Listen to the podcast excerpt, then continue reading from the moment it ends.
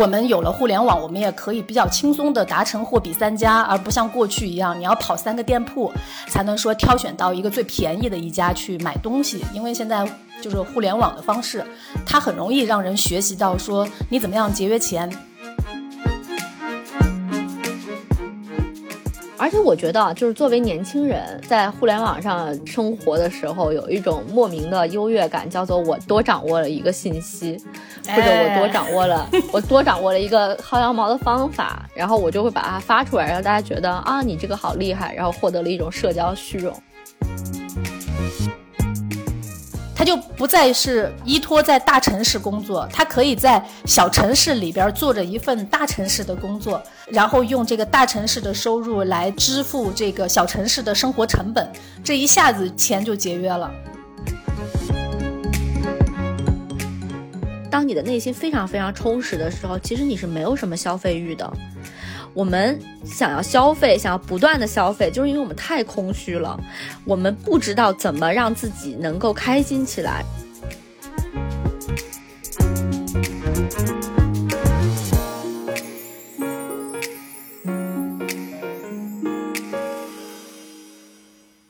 大家好，欢迎来到本期的 Talk 三联，我是三联中读的内容编辑高一丁。每期节目，我们会结合当期的杂志封面，邀请周刊记者和不同领域的专家，一起来聊聊这些值得关注的话题，给大家提供不同视角的参考。那么这期杂志的封面呢，是二零二二年度生活方式新节俭主义。我们邀请到了参与此次封面报道的两位记者卡生和安妮，请两位跟大家打个招呼吧。大家好，我是三联生活周刊的记者卡生。Hello，大家好，我是安妮。呃，如果熟悉周刊的朋友应该都知道，我们每年到了年终的时候，基本上都会出这么一期关于年度生活方式的报道。其实算了一下，到今年这期应该已经是整十年了。当然，之前也有一些变化，我们的重点也不是像现在这样每年会集中在一个特别明确的点上。之前好像还是比较模糊的，然后最近才慢慢变成这样一种方式。也想请两位可以先给大家聊一聊吧，就是为什么今年会放到新节俭主义这么一个听起来好像还有点怪的词？虽然之前有点怪，之前叫我们逃离了两年嘛，对吧？然后为什么今年又变成了新节俭主义？对对，其实今年这个这个变化的话呢，是原来。年度的生活方式都是我们的同事杨璐在写，然后他写了差不多有十年的时间。我应该是从二零一八年开始参与年度生活方式的撰写的。之前我们每一期写的时候，其实也都是根据当年的一个年度的呃年轻人的这种生活消费的趋势来写。然后刚才一丁也说了，我们有两年的时间，其实一直是用桃李，一次是。逃离算法，一次是这个逃离倦怠，所以我们其实每一年的这个主题都是非常符合当年度的一些呃状况的。然后我们这次写这个新节俭主义的话呢，其实我们是觉得到了疫情第三年嘛，然后现在疫情也都马上快要结束了，但是在这三年里面的话呢，就是其实大家从消费情绪上面来讲的话，都是不太高昂的。然后我们就观察和注意到，其实无论是从社交媒体，还是豆瓣小组，就有很多的这个年轻人的一些词汇出来，比如说薅羊毛啊、低消费啊、呃丧心病狂攒钱小组啊。然后我们就惊奇的发现，为什么社交媒体上面就是关于抠门儿的这种生活方式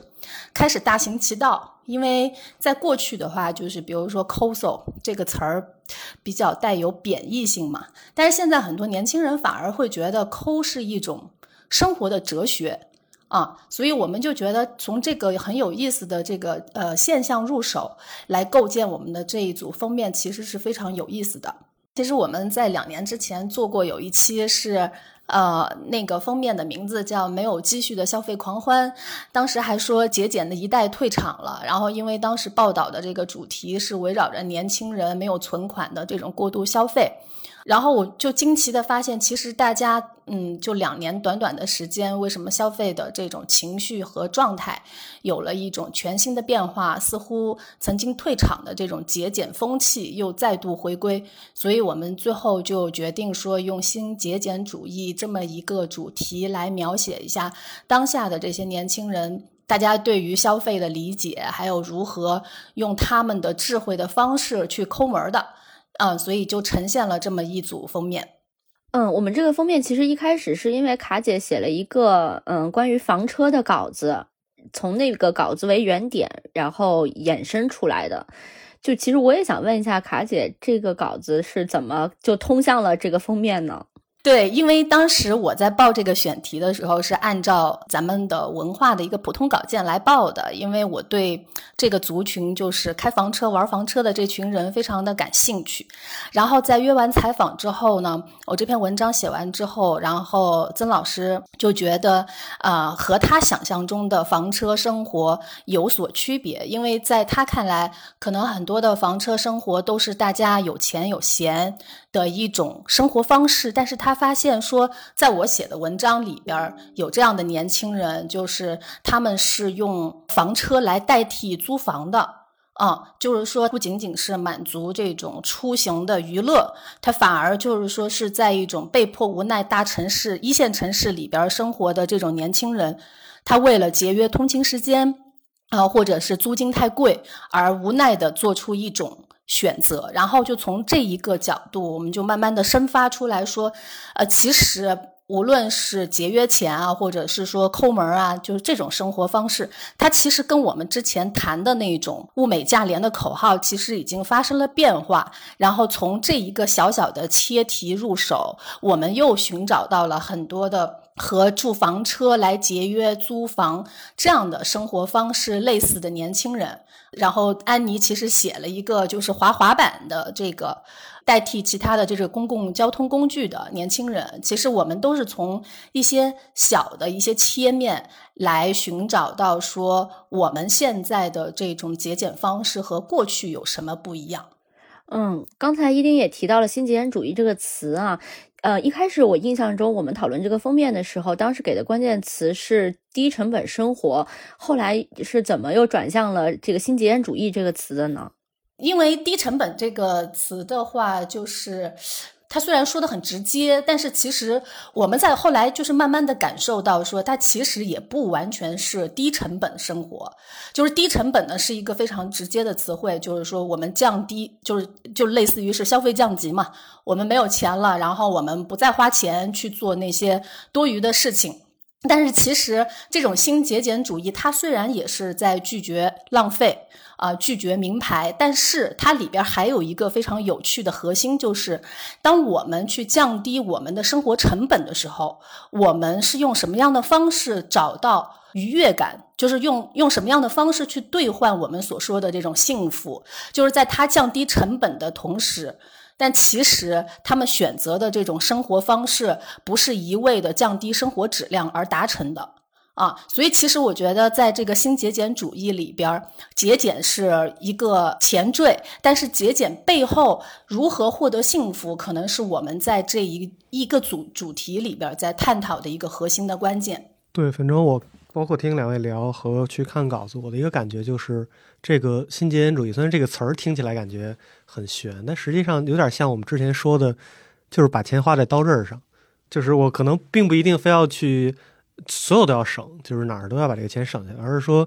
该省的地方省，然后有一些我真的想要去做的地方，我会更精准的把这个钱花到位。对对对，其实我在采访的过程当中，我不知道安妮有没有这种感受，就是我在采访其中的有一个零期消费的一个女孩的时候，她跟我讲了一个故事。她说她有一个主管，她这个主管在日常的消费当中是不会花超过五十块钱去买包的。所以就是她日常的那种包，她全部都是就是超市里边发的那些购物袋，或者是说他用那种我们年轻人喜欢的那种布袋子就解决了这个事情。但实际上他的这个他就跟我讲说，但他主管有一个兴趣爱好就是玩那个降落伞，所以他会花很多的钱，比如说花一万块钱啊，跑到一个什么样的地方去，然后来满足他的这种兴趣爱好。我就觉得这种消费形态其实挺有代表性的，就是我们现在年轻人更容易是把钱花在学习或者是花在自己感兴趣的上面，就是压根儿不会特别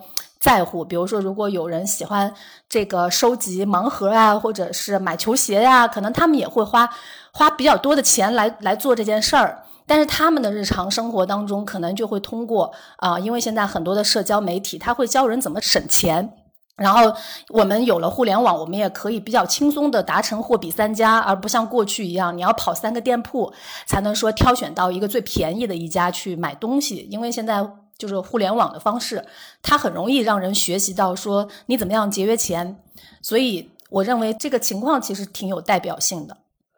嗯，我采访的那个滑板的女孩其实也是这样。她之前就因为她是一个文化艺术工作者，然后她之前在这个圈子里面就是有一些容貌焦虑啊之类的，然后她就会花很多钱去买化妆品和衣服。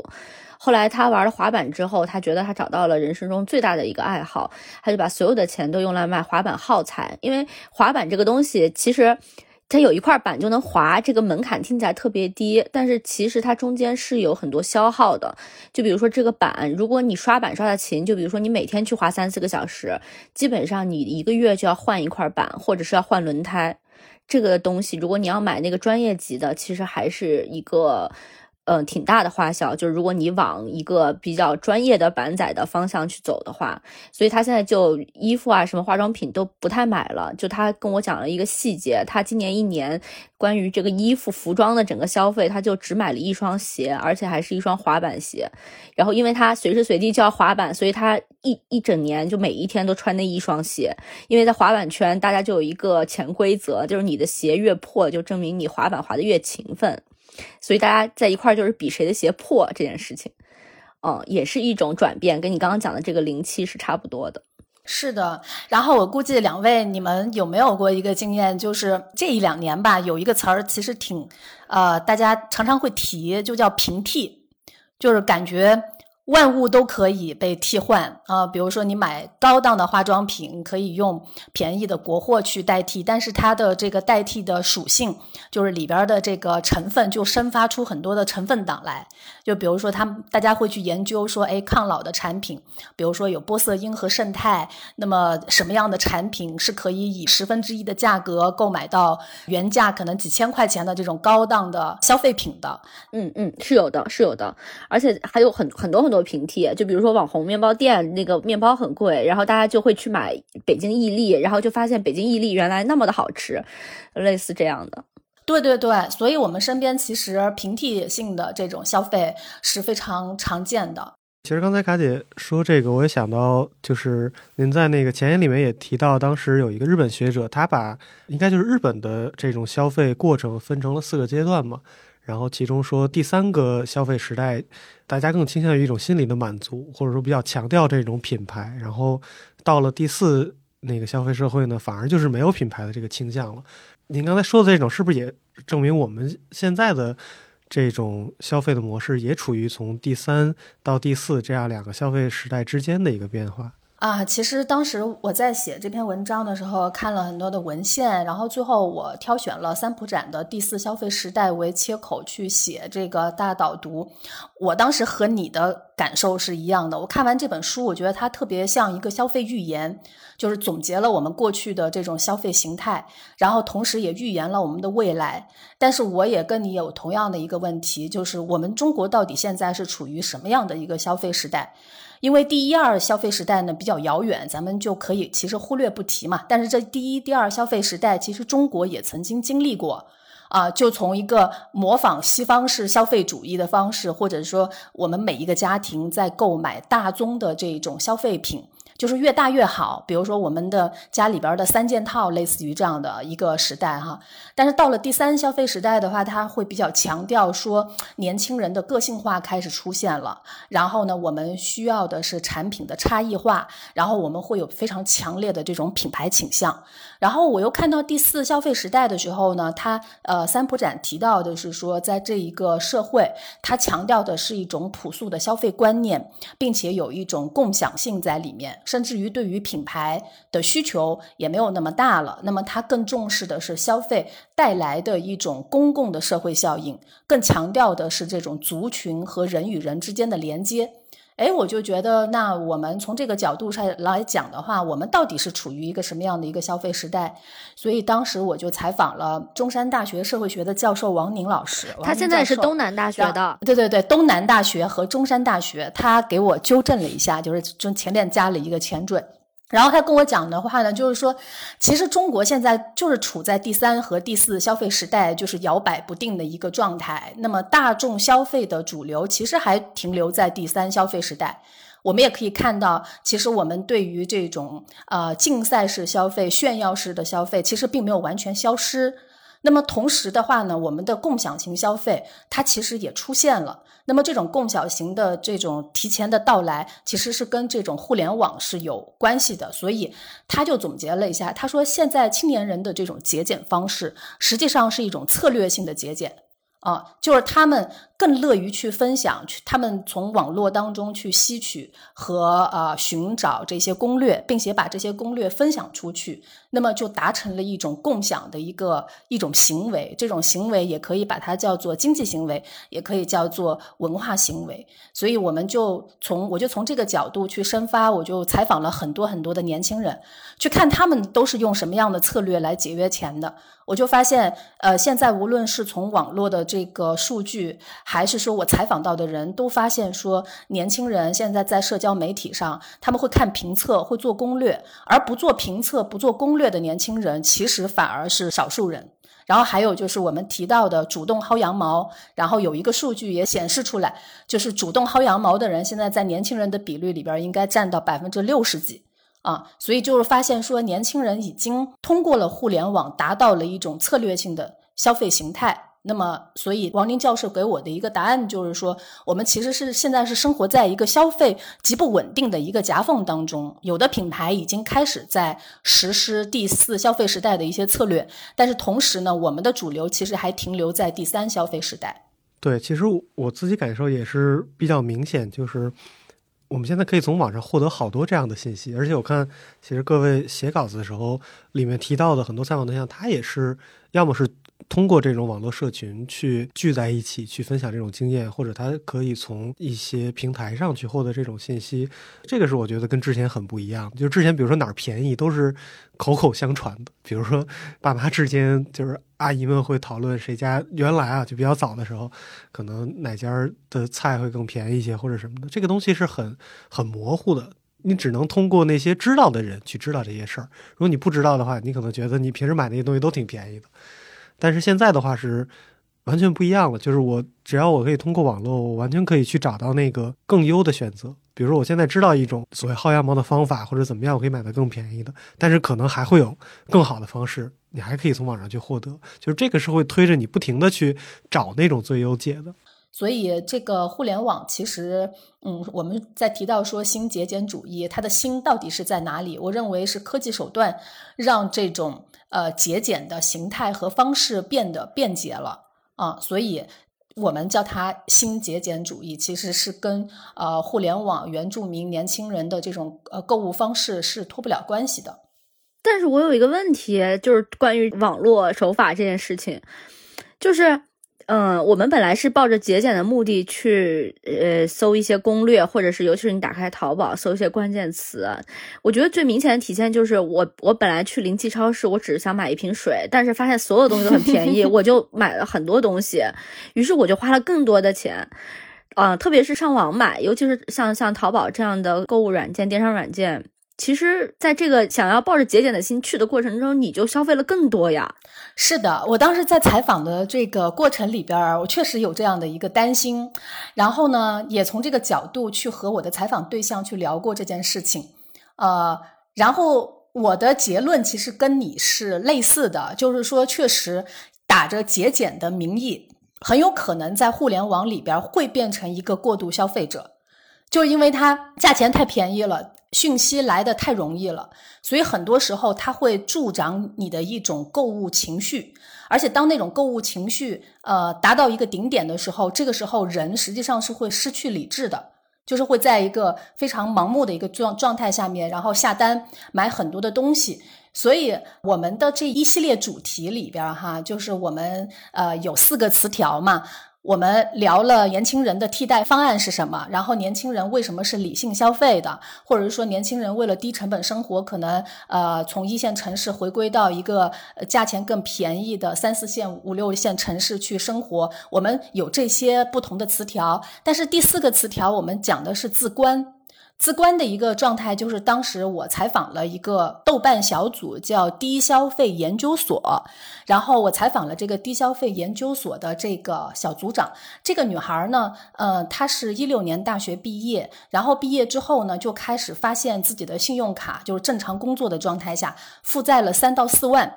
他觉得最糟糕的一个状况就是，呃，当时上海的那个交通卡还没有联网手机嘛，然后他每一次就是没有办法通过信用卡来支付这个五百块钱的呃交通卡的时候，他都要跟朋友借五百块钱的现金。我跟他聊完了之后，我对刚才安妮提出来的那个问题，我觉得我有了一些小小的答案，就是为什么这一个词条叫做呃自观呢？就是这个女孩，这个小松优，她就跟我。聊到他过去的那种消费习惯，实际上就是我们说的那种完全的过度消费，就是不停的在透支。然后他发现说，其实要改变一个消费习惯，最重要的是建立一套健康的这种生活方式。因为他当时看了一本书，叫《要钱还是要生活》。然后在这本书里边，他说他有一个理论特别的喜欢，就是这本书认为金钱是一种生命的能量。就是当你空虚啊、躁动啊，或者充满压力的时候，你是会透支你的这个能量去填补你的这种情绪的啊。所以，如果你要想节约钱的话，你得守住这个能量，它才会进入到一种良性的循环。然后他又跟我讲了说，其实人如何去跟金钱去建立那种自觉清晰。和有主动权的关系，其实从侧面就回答了刚刚才安妮提出来的那个问题，就是我们在一定的消费情绪下面，确实会打着节约钱的名义，实际上是在过度消费。也就是说，我们应该去建立一个内在的和金钱关系的一种平衡，才能够回归到一种正常的良性循环里面，就是不是去克制消费欲望。而是让你的欲望得到一种良性的抒发，然后他跟我说：“他说，如果你每天正常上班下班，然后你的情绪是一个健康的状态，早睡早起，你的消费不会特别的夸张。”嗯，所以说从金钱观这件事情，然后我们可能我们就讨论到说，如何去建立一个健康的良性循环的生活方式，可能对于过度消费才是一个真正解决它的一个办法。而不是说克制你的消费欲望，所有东西都买最便宜的，就是现在的状态，就是便宜它不一定是有好货啊，所以可能从另外一个侧面去回答了这个问题的本质是在哪里吧。然后安妮，你聊一聊你那个环金生活群的那个故事，我觉得还特别的有意思，因为我们尤其是疫情以来嘛，就会发现。就是很多的微信群哈，其实可能你是跟邻居建立的这个微信群，但是它在你的生活当中起到了一个非常重要的一个作用。就是在呃安妮的这篇文章里面就能看到，说住在离北京通勤时间非常远的一群人，他们是怎么样生活的。嗯，环境生活群是这样，嗯，就是大家都知道啊，就是在北京现在房价非常贵，所以很多已经在北京工作很长时间，甚至建立了家庭，决定以后要继续在北京发展的人。呃，都会选择在北三县。北三县其实就是我们说的大厂回族自治乡，嗯，还有三河市和香河县啊，他们都是在河北，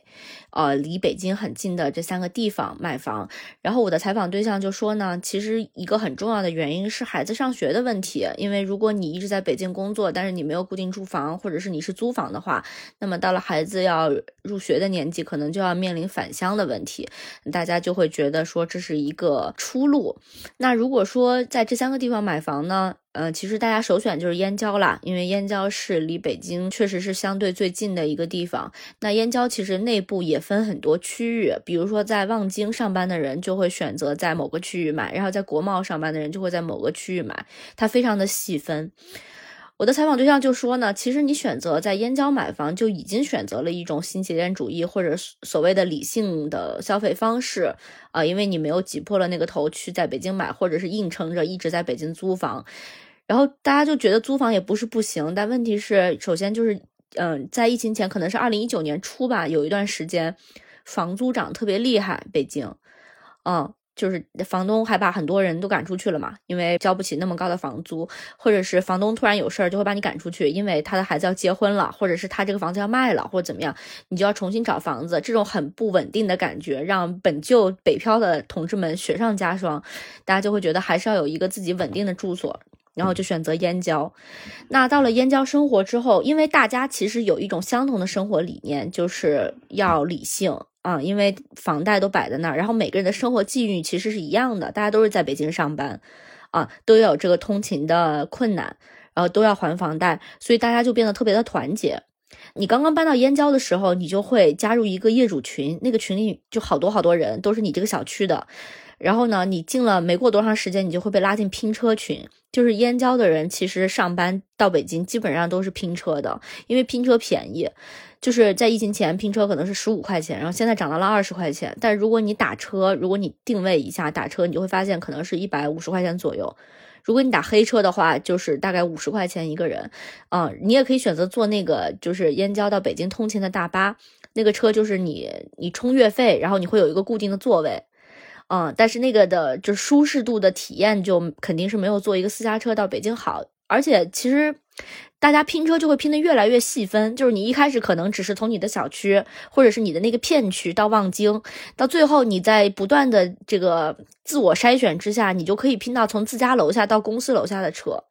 嗯，然后从这个拼车群开始，大家就裂变出非常非常多的群。我采访对象就说，河北河北可能真的太不受人关注了，就是因为今年四月份的时候，上海就有很多的那种邻里帮助的群，然后呃有有邻居在楼道里放了菜啊什么的，大家就会拍照，然后发微博，很多人就会点赞之类的。但他说，燕郊人一直都是这么生活的，就一直会有这种相互的支持啊、帮助啊，而且都是很无私的，都是自发的，不需要任何人去呼吁，就是这种邻里关系特别的温馨，就是温馨到让我在北京生活的人觉得难以想象。他们还会经常呃一起去小区组织烧烤啊，然后一起去爬山啊这样的，大家还有那种呃关于生活各个各个事情的讨论，一切你你想要解决的问题都可以解决。就比如说采访对象还讲到我没有写在稿子里的，就是如果你家里有什么东西破了需要缝一下，你只要在群里说，然后就会有人去你家帮你缝。哇塞，这个太好了，就是特别细节。我们也觉得他们那样的生活方式不太。就是就无法想象嘛，因为它离北京那么近，可是它的这个邻里关系和人和人之间的关系，你看我们又在说第四消费时代了，就是它更强调的就是这种人和人之间的关系，就又回到了是一种共享式的、人民公社式的、互帮互助式的这么一种生存状态里面。对呀，关键问题是，其实，在这样的一种邻里关系中，你的生活是非常充实的。你上了班，然后回到家就很温馨，你可以跟同邻居一块儿吃饭，就到各自家里去做了饭吃。然后我是采访那个另外一个滑板的女孩，她跟我讲的这个事情，就是当你的内心非常非常充实的时候，其实你是没有什么消费欲的。我们想要消费，想要不断的消费，就是因为我们太空虚了，我们不知道怎么让自己能够开心起来。然后，当然，他还讲到一个他自己内心更焦虑的点，就是他觉得很多消费品其实都是标签。就比如说，他说到他喜欢买黑胶唱片这件事情，然后喜欢去逛那种艺术市集买一些艺术品，这些事情似乎要证明我自己是喜欢黑胶的，我是个有品位的人，我是嗯会逛艺术市集买东西小众的，我跟你们买那种大众牌子的人不一样，不一样。对，但是他后来就当他真正遇到了自己喜欢的事情，就是滑板之后，他就在思考我到底想要什么。然后他觉得他自己生活好丰富，然后很充实，觉得滑板带给他所有的快乐，所以他的消费欲就降低了。他不需要再用外面的这些用来消费，就他说的是刷卡的那一瞬间的爽和拆快递那一瞬间的爽，去不断的填满它，让他觉得自己的生活是有价值的。我觉得其实这个是挺关键的一个点，就是我们如何停止消费呢？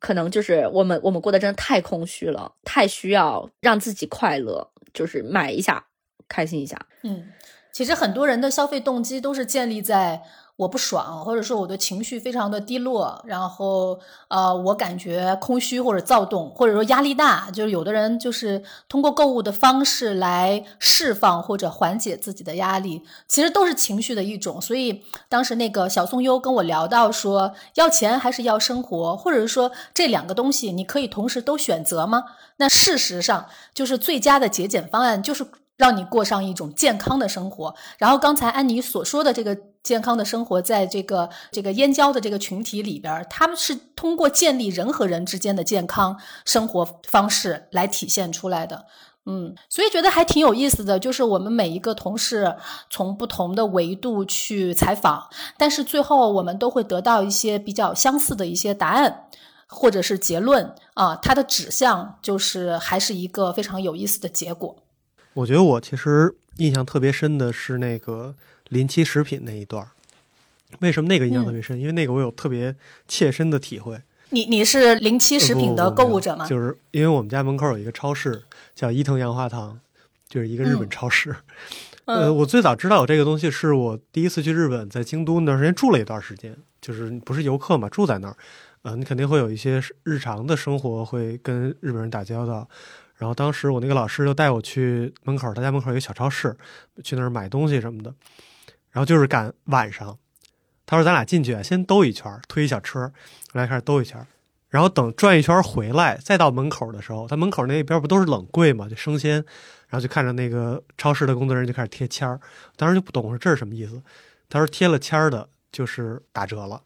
因为基本上都是那个寿司呀，或者是那种便当、土豆泥什么的。他就说这个肯定你第二天要过期嘛，所以他这个时候就通过这个方式，超市能把这批货出掉，然后大家如果你这时候去买，肯定会更便宜一些。那个是我第一次见到，就是类似于这种临期食品的出售。然后就是等我家住到这边之后，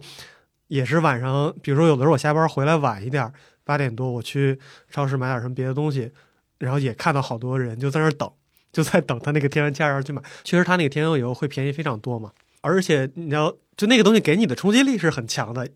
之前那种寿司啊什么的，你感觉它挺贵，然后贴完之后，有的时候至少能半价或者什么，而且它很方便。对于很多上下班的人来说，我买这些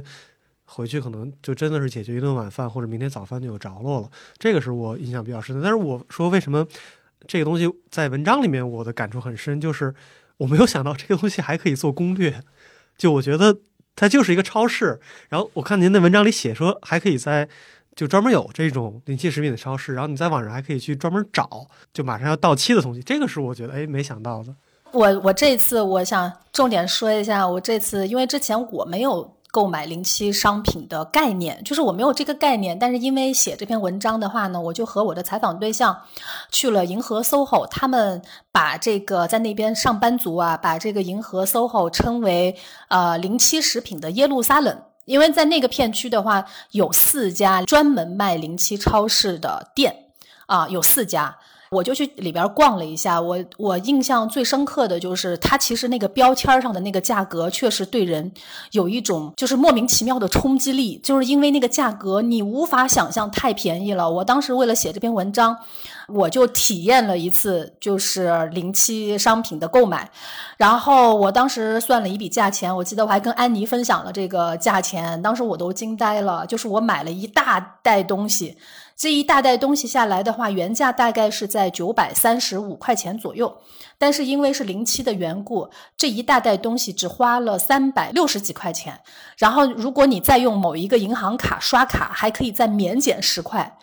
天呐！然后我当时对我冲击最大的就是有我买了两瓶法国波尔多的酒，那这两瓶红酒的话，它的价钱正常价钱的话是在两百左右，但是它的零七价钱呢，一瓶是四十九，一瓶是五十九。你能想象吗？你花一个四五十块钱能够买到就是法国波尔多的酒，然后我当时比较谨慎，我回家还开了一瓶儿，我尝了一下。然后我就发现它的那个口感就和正常的好喝的那个法国红酒是一样的，就是做一个家庭里边的普通的餐酒，其实是非常的合适的。所以当时他打开了我的一扇大门，就是价格真的是出奇的便宜。但是呢，我就会对有一些问题，比如说这个临期食品的安全性问题啊，或者是说什么产品能叫做临期？因为我统计了一下，其实真正的很多产品的到期时间分别是二零。二三年、二零二四年、二零二五年，但是我一想，那这个和我们正常消费的这些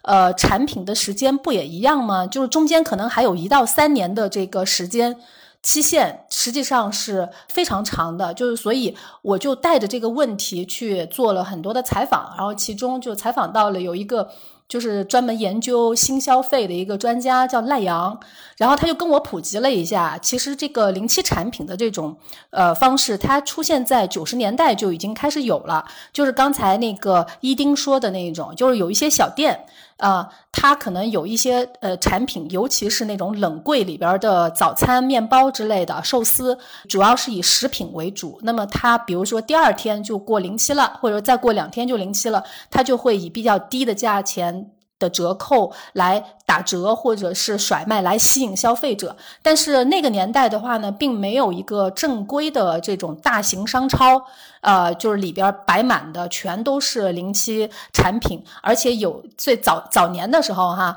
有一些临期产品的话，它比如说它的呃这个渠道是从哪里来呢？就比如说市场上一些销售不好的一些品牌，或者一些没有人吃的零食，或者甚至是一些低端的一些杂牌儿，呃，都会被归类到这个临期当当中来。所以临期呢，曾经一度啊，在这个大家的。普遍认知里边对临期产品是有一些偏见的啊，就觉得这个东西它虽然便宜，但是它的安全性是不是可靠呀？然后它的适口性是不是好呀？这些东西都是经不住推敲的。但实际上，就是二零一二年的时候，就是北京工商局那边发布了一个食品保质期的临界标准。其实，在这个标准里边，它就比如说举例哈，就是保质期一年以上的，它的临界期就是上架期是四十五天。就是如果不到四十五天的话，即使呃没有到保质期，你也是不能够上架的。而且我当时也采访了一些这个临期超市的这个嗯，就是卖临期商品哈。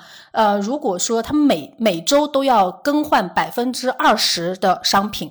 啊，就是说销售不合预期的时候，还没有到临期的时候，它就会被下架了。而且，比如说我们会遇到很多的那个进口食品，然后这个进口食品它的保质期如果达到了三分之二，那么是不会上架的。啊，所以它会有一些关于这个临期商品的一些比较硬性的规定，因为它现在其实这种临期商品啊，它在国外已经非常形成了一个非常呃成熟的一个产业链。就比如说在美国、还有英国以及新西兰，那么这些国家它会在这个临期食品上面还会标注最佳食用期或者叫最佳赏味期，然后这样呢就会。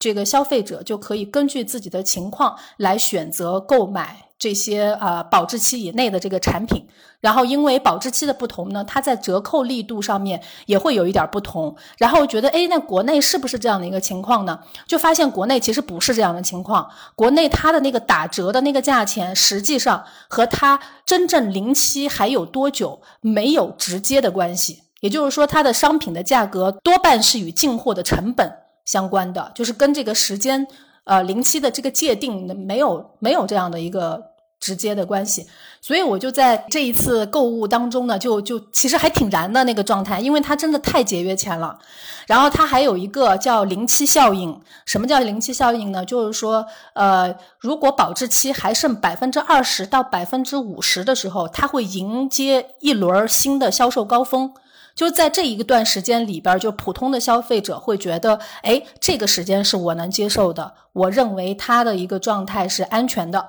那么这一个临期效应的这个时间段，它就会产生了。啊，所以我的感觉是很有意思，但是我又有一个采访对象，就是豆瓣上有一个小组叫我爱零七食品，呃，我采访了他的这个小组长这个小颖，然后他就跟我说，他说其实啊，零七市场里面也是有很多坑的。啊，就比如说，有可能你在网上买了一个临期商品，你会发现说这个临期商品其实已经过期了，或者是说这个临期商品它的包装呃受损非常的严重，或者甚至于有人会说他在网上买到的这个临期商品的话呢是有假货，嗯，所以其实我觉得，因为现在产业链越来越发达，所以在线下的这种大型临期超市里边购买是安全的，但是线上的话。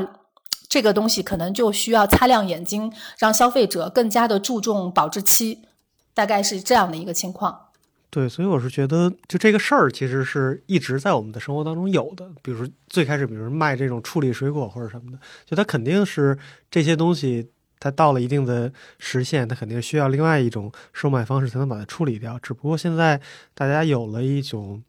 怎么说更新的一个需求吧？比如说，我想通过花更少的钱去获得相对而言更好一些的东西，然后这个临期食品也好，或者一些临期的其他类型的商品也好，就给了大家这样一个机会。然后通过这种互联网的手段，然后反而会把它细分到一个你可以通过这种攻略去获得的一种方式。对，所以我当时看的时候觉得这个是挺有意思的。对，现现在还有一些线上的那个平台，呃，推出那个小程序，呃，我采访的其中有一个人，他推出的这个小程序我还挺喜欢的。他所有的临期产品只有呃烘焙类的食品，就是你刚才说的那个，就是大家喜欢吃的那些早餐，呃，然后他收纳的那些品牌的话，都是我们身边家里附近的那种店。然后这一个小程序呢，它有意思的点是在什么呢？它鼓励年轻人。到店里面去自提，就是他不设置外卖，因为他认为外卖的这个环节实际上又是一个浪费的环节。那么我说，那那现在年轻人都很懒啊，现在都是懒人经济啊，年轻人为什么会愿意跑到一个线下店去自提烘焙的这个食品呢？他说这个东西的话，就有点像那种就近方式。就是你可以在搜索的过程里面搜索到离你们家最近的几家线上的店，然后呢，在这个晚上临期之前，然后前往这家店铺去取。所以他这个小程序当时开发的时候，他说他其实带有一部分的公益的性质，但是后来发现这件事儿吧。你就是在中国做这个事儿，它有时候它可能会有一点变形。就是这件事儿，如果说没有平台方的介入，呃，只由只提供一个程序，然后让这些商家去把自己的临期的食品上传到这个网上，实际上不太可行。就是商家还是不愿意花这个时间自己去发布信息，所以到最后，它的这一个小平台呢，就是说还是需要有人去做管理。那么他会认为这种用户就近自取的方式，可以让人们找到一种呃，你和你的在地，就是你的这个呃居住生活的地方产生一种关系。这种关系就是那种附近感的关系，就有点像安妮刚才聊到的那个，就是人和人之间的关系和我们和我们所生活和居住的地方的关系是什么？因为我们现在年轻人几乎都是点外卖啊，或者是。叫东西，其实我们和我们居住的周边的关系越来越远。即使你生活在这个地方，但是有很多你家周边的店铺，你实际上是没有逛过的。所以我觉得它的这个概念还是很好的，而且我又采访的其中有一个消费者，他跟我提到，其实国外的很多的临期食品已经有一个除了规模之外，它还有很多的工艺，呃，发展的方式是非常良性的。他然后在美国有一家超市叫呃 Daily Table，他说这一家的那个超市。它的呃供应商是会捐赠很多的临期食品的，然后呢，再把这些临期食品呢，就是超市会把它烹饪之后，呃，以非常低的价格去提供给这个消费者，它叫做即食餐。然后英国有一家呃超市是由慈善机构开设的，叫 A Food Waste Supermarket。然后这家店也挺有意思的，就是说如果你没有钱去买食品的话，你可以支付你的一些劳动来换取你的这个零期食品。所以我就觉得，其实零七超市这件事情，虽然我们是打着以最便宜的方式去购买一些我们想要买而没有钱买的品牌，没有错。可是它其实零七食品的背后，它还可以再激发出一些新的这种社会价值。其实迁徙也是一种非常好的节约成本的方式，因为现在一线城市实在是太贵了。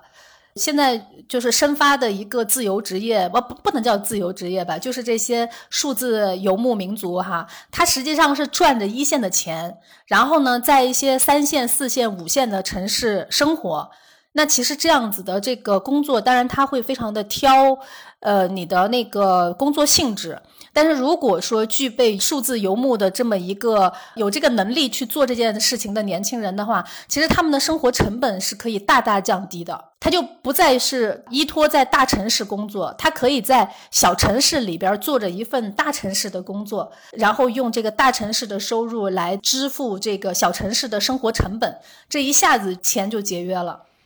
对，因为这个我觉得，尤其是像。最近这几个月，大家的感受可能会更深一些，就是大家都在居家，但是能感觉出来有一些活儿你是没办法完全在居家的状态下完成的，你还必须要去单位。但是也有很多工作可能居家这种模式对于他的限制不是很大。那这样一些人可能会不会就会迫使他们去想说，我为什么一定要在这个地方生活呀？我的工作和生活是可以分开的吗？嗯，是啊。就是我觉得现在很多年轻人，他就是可以通过互联网达成这个远程工作嘛。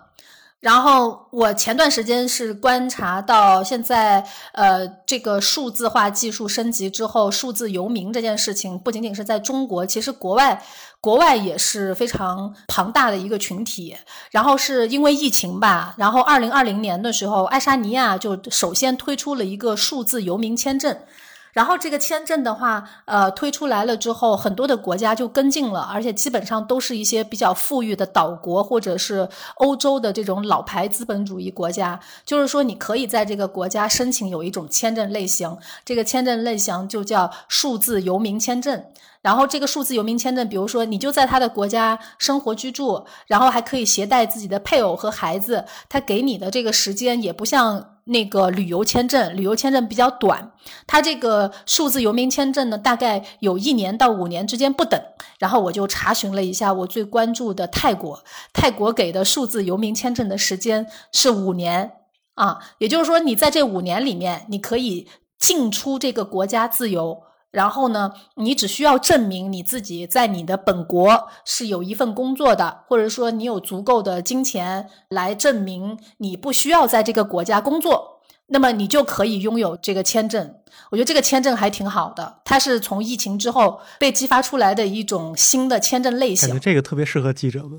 没错，而且有的国家我跟你讲，都你都没有听说过，然后我就挨个查每一个国家的那个名字，就有一些岛国，那种非洲的小岛国，什么英属地、荷兰属地啊，还有百慕大的某一些小岛，就完全可以去呃做一个岛名，然后呢，你有一份工作是在一个大城市里的，我，这个听上去很有诱惑力的。不是像今年很多也是。在国内，大家也是会去找这样的地方嘛，就是它相对来说生活成本会更低一些。然后，根据我的工作性质，我可能也不需要坐班儿，我通过网上也能完成，然后去这样的就可能三线以下的城市去生活嘛。对对对。然后我们同事还有谁啊？那个陈露是写了一个艺术家从那个一线城市。对，离开，然后回到自己的家乡去创作。那其实和他的艺术家身份也是有关系的，就是他的整个创作，他不一定是在呃北京、上海完成，他可以在呃家乡就可以创作。那其实他们的生活到了就是自己出生的地方，你想他就可以买很大的房子，或者是说自己就在那个宅基地建房子住，就是完全是另外一套生活体系了。对，所以我觉得可能聊这么多，到最后其实还是归结到文章里面最后写那个自观嘛，就是你自己觉得你的生活方式或者说这些钱花的值不值当就可以了。是的，就是还是要寻找到呃属于自己的生活方式。然后我在采访住房车的那两位，就是那对情侣的时候，我就问他们，我说。那你觉得，在未来中国那么多年轻人买不起房子，那呃，大家会选择就是以房车真的是作为一种潮流吗？就是大家都住房车，而不是去租房？他说这个事情不不一定合适每一个人。因为现在也有很多，就是大家打着什么旅居生活，然后生活在别处，啊，是就是这个这个非常诗性的理想主义的那种生活，就是开着一房车，然后想去到哪儿去哪儿。他说这个东西，比如说如果你拖家带口，你有孩子要上学，或者是有老人需要照顾，那这种生活方式肯定就不合适你。所以也，其实我们所提供的这些视角，或者是说这些普通人的故事，它并不是说告诉大家应该怎么做，而只是说在这种生活状态下面，我们可以选择一种合适自己的方式去践行一种相对低成本的生活。对房车那个，我觉得那个真的不是一般人能能去过的生活，它真的是需要很。很仔细的去计算自己的那些需求和消耗，尤其他写那段儿就是他怎么布置家里那些格局，怎么把这个床放在哪儿，还有瑜伽垫儿放在哪儿，我觉得特别像原来看那个冯巩那个电影叫什么？没事儿偷着乐，其实放那个床，就那个真的是很很需要花花时间的事情，而不是说一个可以很消闲然后去过的那种日子。这个太不休闲了。就是我采访这个对象，这个张希，这个男生是属于动手能力很强的。就是他买车是十三万，他整个改造花了三万块钱，然后他都是贷款来做的这件事儿。但实际上，他那三万块钱的改造费用不可能那么低。他低的原因是因为整辆车的整个改装。都是由他自己一个人来完成的。只有在改水改电的时候，他向外求救，就是找了那个专业的电工师傅啊，还有这个走水路的师傅以及木工师傅来协助他完成。这个是需要超强的动手能力才能过的一种生活方式的。而且我认为，过这种生活方式的人，他的内在要有具有无比强大的自我安全感。啊，他才能过上这种 随波漂流的生活，就不是大家想象当中的呃完全这么美好。对，他就更像过上了一种相对原始一点的生活，就是水电所有东西你都得自己动手去解决。就是他对人的提出的要求和能力，其实要求是非常高的。对，我觉得那个他肯定不是一种，就是你生活方式的终点，或者说一种最优解，可能。选择用不同的方式去省钱，去买一些便宜的东西，或者他想过一些看似很抠搜的生活，他肯定有各自的一些难处也好，或者说现实的考虑。这个只能是一个过渡期，大家不想说因为一些问题，然后把自己的生活质量下降了。我还是想保持一个比较好的生活状态，但是我可以通过一些方式去降低我的消耗。但可能过了这个阶段，或者说我完成了某些转变之后，可能还是会恢复到一个。相对来说更理想的生活状态。嗯，是的，是的，也有可能是一个过渡阶段，或者是年轻人对于一种生活方式的体验吧。我认为，但是这种体验如果刚好是符合自己的这个能力以及呃自己的一个状态的，其实我认为是可以去尝试的。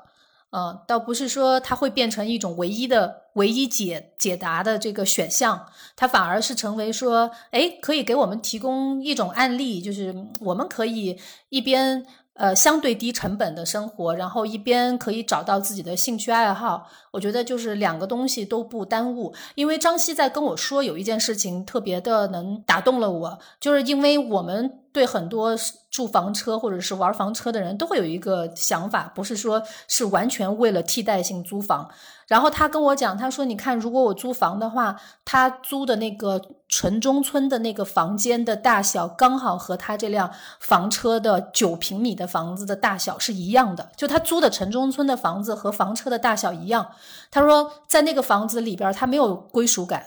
他觉得他跟他的女朋友是漂流在深圳这个城市的，但是有了一个九平米的房车，他就会觉得特别的温馨，每一个地方都是由自己亲手布置的。你就给他了一种非常奇妙的温暖的感觉，这个是从情感角度上讲。另外一个从经济角度上来讲，他是这么说的：他说，如果说我每一个月支付着我的这个城中村的这个房租，五年之后，我跟我女朋友这个房子跟我们毫无关系，但是有了这辆房车，我们虽然是贷款买的这个房车做的改造，可是五年之后，我们还有一辆属于自己的小车。就是他的这两句话，就是一下就让我觉得，我能理解了他的这个行为动机，并且认为这个确实是一种在践行一种相对低成本的生活。就于他们的情感，或者是说于他们目前的经济状况来说，有可能都是最好的选择吧。我是第一次写生活方式，然后我是一个。我是一个生活方式很单一的人，就是我对居住或者是各种所有生活的一切，我的要求就是便利。然后我是一个戏剧记者，所以两个条件加在一块儿，我就只能在大城市生活，而且只能是北京和上海，就是广州都不行，因为它没有戏剧。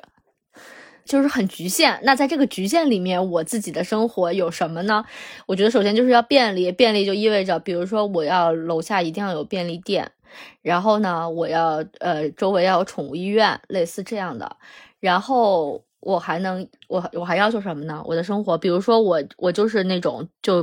一一直买同一个品牌的那种人，因为我觉得挑选很麻烦，它不便利。就是当你一切都要求便利的时候。你就会觉得生活其实也很简单，就比如说我买一个抽纸，当我觉得这个抽纸挺好的时候，我就不会再去考虑其他任何的品牌了，不管它做什么，我就只买这一个抽纸。嗯，这个就是我我便利的生活，跟大家分享一下。啊，你这个生活其实它不叫节俭，你的这个生活叫极简，你知道吗？就是因为怕复杂、怕麻烦，然后把自己的生活呃的状态变成一个最便利的一个。啊，这种生存方式，我觉得这个也还挺有意思的啊。你这个也算是也算是节俭，所以极简和节俭中间它有那么一点区别，但是它有一些共性存在。对，就是我，比如说我要是去便利店买水，我就永远去买那一个水，然后。然后，当比如说我的周围有三个品牌的便利店，我就会只去我习惯去的那一个。然后，因为它的理货方式都是一样的，然后我就会去去到那个结构里面，我知道那个水在哪儿的那个位置的冰柜，然后把那个水拿出来，我就结账走了，我也不会看别的东西。嗯，这样当我需要一个东西，我就去买这个东西，就是我不不挑选。当我确定了这个事儿之后，它就一直是这样。嗯，这挺好，这个非常好。就是还有一个比较重要的问题，我问的那个王林教授，我说为什么这种理智风哈，理智风节俭主义为什么在这个年轻人当中会深受欢迎？比比如说在社交媒体上，它已经成为了一种消费潮流，就是当当节俭也变成了一种潮流，他就跟我说，他说呃，消费社会学里边有一有两种社会型结构。一种是对年轻人友好的社会结构，一种呢是不友好型社会结构。所谓的不友好型社会结构呢，就比如说高房价、高贷款，呃，年轻人穷了、没钱了，这个时候呢，就是说对于年轻人来说不算特别友好。那么这些年轻人呢，就会在这个在网络社交平台上面去晒节俭。晒薅羊毛，那但但他们他说他们晒的也不是节俭，他们是一种具有比较反叛性的一种亚文化，来表达对这个不友好社会的不满啊。我觉得这个这个可以和大家分享一下，就是说年轻人他也不是说呃我一出生就想要节俭，嗯，但是这种节俭潮流出现呢，实际上是年轻人在抒发和表达对这种社会结构处境的一种无奈和不满，嗯。我觉得很有意思，这个结论跟大家分享一下。就是本身我也不想过这样的日子，但是生活把我逼到这儿了。对，对，所以我们就呃把它变成一种潮流，那么就是理智的、节俭的、薅羊毛式的生活方式，呃，遍地开花。反正大家都没钱，那么大家都一块儿节约吧，然后它就变成了一种潮流了。但实际上就是抒发无奈嘛。呃，反而用换了一种更积极的姿态去调侃这种无奈。我我觉得这个也是互联网原住民，呃，跟互联网的一种关系，就是他们在表达一种潮流或者情绪的时候，啊，实际上有的时候是很多时候是无奈之举。嗯，而且我觉得，就是作为年轻人，就是我们可能也是年轻人吧，就把自己算在这个范畴里，在互联网上就是生生活的时候，有一种莫名的优越感，叫做我多掌握了一个信息，或者我多掌握了，我多掌握了一个薅羊毛的方法，然后我就会把它发出来，让大家觉得啊，你这个好厉害，然后获得了一种社交虚荣。反正我自己觉得是是这样啦，就比如说。发现一个灵气的店，其实像像一丁这样怕麻烦的人，一定不知道北四环附近有非常多的灵气商店，就是可以可以去逛。我其实挺喜欢灵气超市的，就是它是一个你放开了买都花不了多少钱的地方。是的，嗯，我决我决定以后可以一个月一个月去灵气超市，把一些呃需要补给的日用品买一买。呃，比如说洗发水，比如说纸巾，对吧？因为这个东西其实临不临期不太重要，你这个日期不会决定说你的这个对你的使用是有所损损害的哈。嗯，所以其实可以定期去灵气超市逛一逛，这样子的话确实是一种节约钱的方法。那本期节目就到这里，欢迎大家订阅本期杂志的纸刊数字刊。也欢迎给我们反馈你的收听体验，期待在更多的话题中与大家相遇。谢谢收听，我们下期再见，拜拜。